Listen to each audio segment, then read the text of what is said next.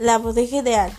La bodega ideal, sus principales materiales que debe contener son aros, cuerdas, pelotas, colchonetas, etc.